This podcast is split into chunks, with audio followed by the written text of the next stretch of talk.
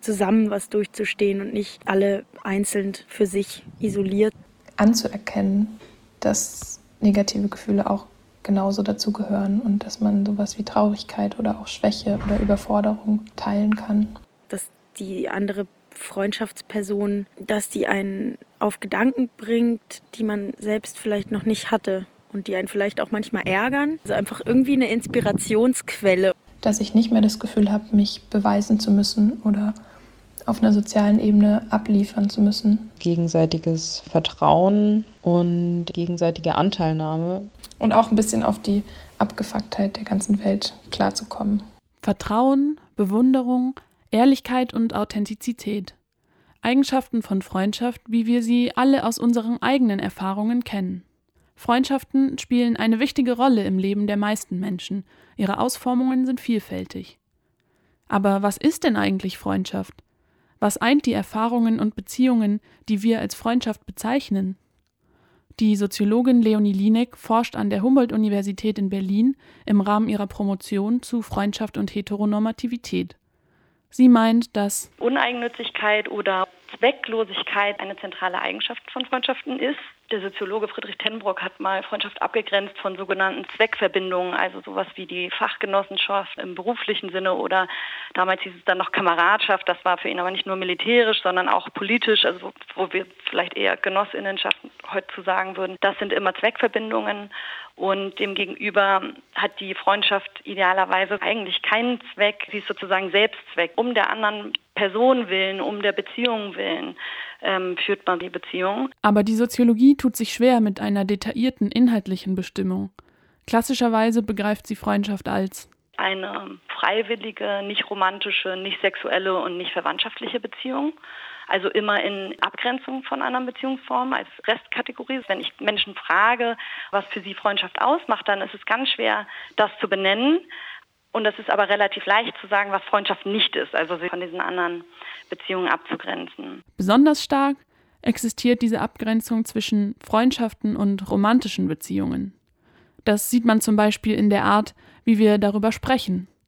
Wenn zwei Menschen nur befreundet sind, dann heißt das implizit, wir sind kein Paar. Dabei haben Freundschaft und romantische Beziehungen eigentlich einige Gemeinsamkeiten. Freundschaft macht nämlich genauso wie romantische Beziehungen aus, dass sie quasi als eine Art Außen dieser Verhältnisse erscheint, das ist sie wahrscheinlich nicht, aber das, glaube ich, erleben viele Menschen so. Es gibt auch sozusagen so die Vorstellung davon, dass es so eine Art Refugium vor den Zwängen des Marktes gibt in der Freundschaft. Also das ist vielleicht die Sphäre, wo ich mich nicht als Konkurrenzsubjekt behaupten muss und wo ich angenommen werde und nicht entsprechend bestimmter Maßstäbe bewertet und abgelehnt werde und so weiter, wie ich es vielleicht im Arbeitsmarkt machen muss. Dieses Außen, von dem Leonie Linek spricht, könnte man auch beschreiben als die Sphäre der Reproduktion, der Ort, an dem sich von der Lohnarbeit erholt werden kann. Dort ist Platz für Gefühle, für Nähe und Verletzlichkeit. Bedürfnisse, die auf Arbeit, im Studium, in der Sphäre der Produktion eben oft zu wenig Platz finden und verdrängt werden müssen. Was sehr auffällig ist, ist, dass sehr viele Leute ähm, gerade so im individualisierten Selbstverwirklichungs Milieu, Freundschaften sehen als einen Ort, in dem sie ihre Probleme bearbeiten können. Also dass sie quasi eine Art therapeutische Funktion einnehmen. Und das wäre in kapitalistischen Verhältnissen eine plausible Funktion. Das ist sozusagen eine Art von unentgeltlicher Arbeit wiederum, die auch dort geleistet wird. Diese unentgeltliche Sorgearbeit, die in Freundschaften stattfindet, erhält das kapitalistische System aufrecht. Menschen werden in Nahbeziehungen wieder arbeitsfähig gemacht. Die gleiche Funktion haben auch romantische Beziehungen. Es ist also schwer, hier einen klaren Unterschied zwischen Freundschaften und romantischen Beziehungen zu finden. Und überhaupt scheint die Art und Weise, also die Qualität der Beziehung, bei Freundschaft und Liebe gar nicht so unterschiedlich zu sein. Auch Leonie Linek sagt, dass es parallel zu der starken Abgrenzung zwischen den beiden Beziehungsformen genauso auch die Auffassung gibt, dass zum Beispiel der die Partnerin auch zugleich der die beste Freundin sein soll also gerade bei langjähriger Partnerschaft. Und insofern ist es gar nicht klar, ob sich Freundschaft und Paarbeziehungen widerspruchsfrei voneinander unterscheiden lassen. Ist die Trennung zwischen Freundschaft und Liebe damit also hinfällig? Ja, wenn es eben um die Qualität der Beziehungen geht, das gegenseitige Vertrauen, die Zuneigung und Bewunderung. Aber es gibt doch entscheidende Unterschiede. Zum einen teilen Freundinnen selten eine körperlich-sexuelle Ebene. In Paarbeziehungen gehört das zur Norm, auch wenn reale Beziehungen natürlich davon abweichen können. Zum anderen gibt es einen gravierenden Unterschied darin, wie stark Freundschaften und Liebesbeziehungen im kapitalistischen Patriarchat gesellschaftlich priorisiert werden. Oft wird die Freundschaft gedacht als eine Beziehung, die der Paarbeziehung und der Familie nachrangig ist und die sich dadurch auszeichnet, dass sie eben gerade nicht ein dauerhaftes Füreinander sorgen beinhaltet. Also wenn wir Familie uns denken als das verbindliche und dauerhafte Füreinander sorgen, dann ist Freundschaft das auf eine gewisse Art und Weise eben gerade nicht. Also sozusagen gerade in der Freiwilligkeit und in der Unverbindlichkeit besteht in kapitalistisch-patriarchalen Verhältnissen ein Hauptaspekt von Freundschaften. Langfristigkeit und Verbindlichkeit in Freundschaften zu etablieren – fällt deswegen oft schwer und bringt Frustration mit sich. Am Ende werden romantische Bezugspersonen doch an erste Stelle gesetzt. Liebe wird über Freundschaft gestellt und das nicht nur im individuellen, sondern auch gesellschaftlich, strukturell. Das merkt man zum Beispiel an der Institution der Ehe, in der romantische Liebe mit finanziellen Vorteilen belohnt wird. Dass eine langfristige Freundschaft Steuervorteile mit sich bringt, scheint absurd und unmöglich. Aber woher kommt denn diese Vormachtstellung der romantischen Liebe und warum gibt es sie? Das Ideal der romantischen Liebe entstand im 18. Jahrhundert und schnell etablierte sich die Norm einer romantischen Paarbeziehung, die langfristig und monogam ist.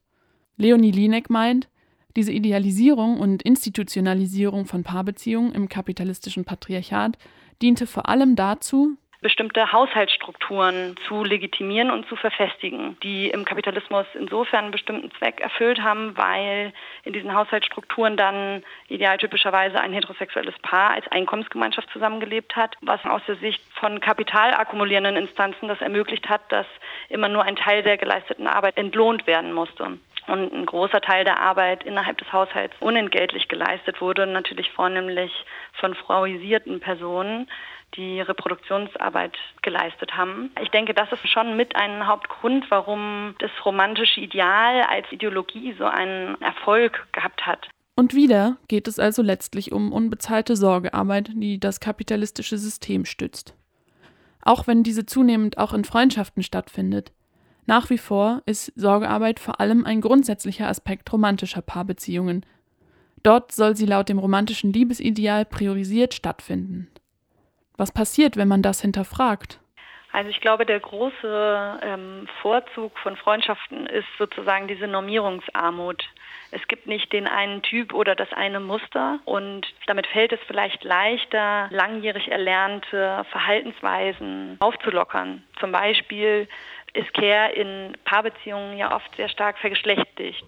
Selbst wenn keine traditionellen heterosexuellen Paarbeziehungen sind, sind zum Beispiel die Formen von Care im Haushalt stark geschlechtlich konnotiert. Und ich glaube, gerade dadurch, dass Freundschaften diese Normierungsarmut haben sozusagen, also nicht so stark überformt sind vom Geschlechterverhältnis, gibt es da auch Möglichkeiten, anders füreinander zu sorgen. Sorgearbeit neu organisieren und patriarchale Normen überwinden. Vielversprechende Perspektiven von Freundschaft die die utopischen Chancen dieser Beziehungsform aufzeigen. Denn wenn Patriarchat und Verwertungslogik keine Rolle mehr in unseren Beziehungen spielen, dann können wir vielleicht endlich unsere Bedürfnisse abseits all der Zurichtungen und Zwänge erkennen und gemeinsam verhandeln.